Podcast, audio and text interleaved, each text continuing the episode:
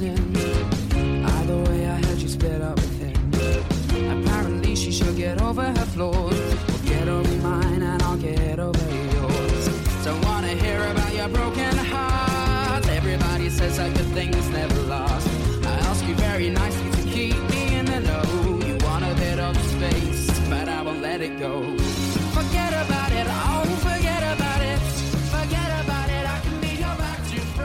Muy buenos días, muy buenas tardes, sed bienvenidos en una edición más, en otro programa más, a La Locura de Bielsa. Un cordial saludo del que os habla José María Saiz. En esta ocasión tengo para vosotros un programa en el que vamos a hablar de uno de los equipos que están en boca de todos en este momento, una selección en concreto que está haciendo las delicias de todos los que nos gusta el fútbol ofensivo, el fútbol de proponer, el fútbol de presionar, el fútbol de generar, ¿verdad? Que creo que es un tipo de fútbol que, bueno, tendrá sus eh, adeptos, tendrá algunos a los que no les guste, pero a mí por lo menos es el que más me, representa, ¿no? Ocurre, como bien sabréis los veteranos de, de la locura de Bielsa, que nosotros llevamos aquí en Evox ya unos años, ¿bien? Ya hace bastante tiempo, exactamente desde que se acabó el, confinamiento, ¿verdad? Del verano del, confinamiento que arrancó la locura de Bielsa. Eh, y en un determinado punto de este, de este viaje, de este trayecto donde fuisteis vosotros los que escogisteis la locura de Bielsa por encima de otras eh, propuestas, se me ocurrió, eh, bueno, desembarcar en YouTube. Bien, eh, llevar la locura de Bielsa exactamente igual como estaba en el podcast, pero también abrir otra puerta, otra ventana a otra masa potencial de, de oyentes y llevar el mismo mensaje, evidentemente, en otro formato a YouTube.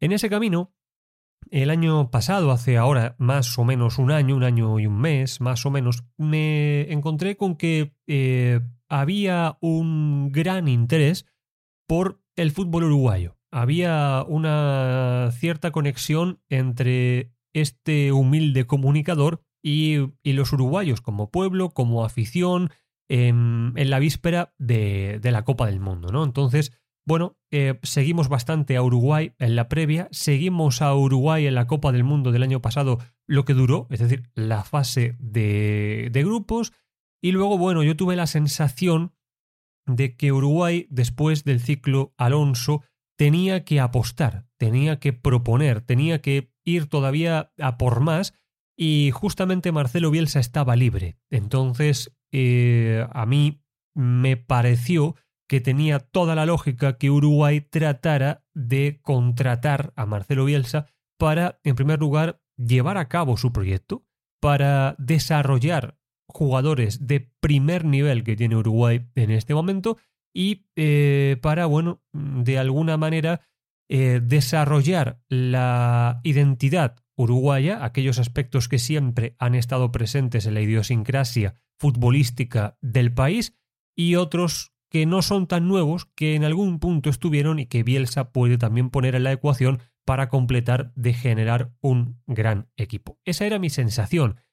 Y bueno, de alguna manera, no sé muy bien cómo, eh, la AUF, la Asociación Uruguaya del Fútbol, contrató a Marcelo Bielsa. Y evidentemente, debido al nombre del canal, La locura de Bielsa también en, en YouTube, y a este precedente del análisis de los partidos que había jugado en la selección uruguaya, desde ese punto y hasta hoy en día, la locura de Bielsa en YouTube se ha convertido en un entorno en el cual analizamos principalmente a la Uruguay de Marcelo Bielsa. Y yo que durante toda mi vida siempre he visto los equipos de Marcelo Bielsa. No puedo estar más eh, contento y más eh, orgulloso de que mi trabajo verdaderamente esté eh, ayudando a que las personas comprendan un poco más la, la, realidad de estos equipos, ¿no? Ya os digo que YouTube es otro formato, me permite poner eh, bueno, pues partecitas de, los partidos, poner una pizarra, explicarme en otro, con otro soporte, ¿verdad? Aquí en, en, el podcast esto no, no es posible,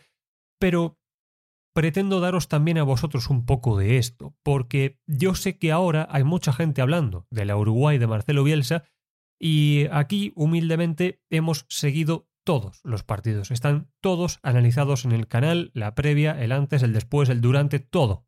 Está todo. Y pretendo, eh, digamos, condensarlo en una edición del podcast para todos vosotros, ya que se ha terminado el año de, selecciones y hasta marzo del año que viene no vamos a tener eh, nada más, ¿no? Por eso, eh, lo primero que tenemos que destacar es que el fútbol uruguayo es un fútbol que tiene un plano en los clubes y otro plano muy diferente en la selección. La selección es la joya de la corona. Es, digamos, el punto de excelencia de lo que es el fútbol uruguayo que por circunstancias que todos conocemos pasó de ser un fútbol con mucha gloria, con mucha vitrina en otras décadas, en los 60, en los 80, ¿verdad? Ahí están eh, las Copas Libertadores, las Copas Intercontinentales, ¿verdad? Pasó de ser eso a ser un fútbol de otra parte por completo del escalafón, un fútbol eh, que no puede competir en billetera con el resto, ya no hablamos de Europa, hablamos de Brasil o, o Argentina, y donde, bueno, la situación es muy complicada, los jugadores que verdaderamente apuntan alto se van muy jóvenes, como es por ejemplo el caso de Valverde, como es el caso de Darwin Núñez, ¿verdad? Salen rápido y los que se quedan no son ni siquiera la clase media. Son... ¿Te está gustando este episodio? Hazte fan desde el botón apoyar del podcast de Nivos. Elige tu aportación y podrás escuchar este y el resto de sus episodios extra. Además, ayudarás a su productor a seguir creando contenido con la misma pasión y dedicación.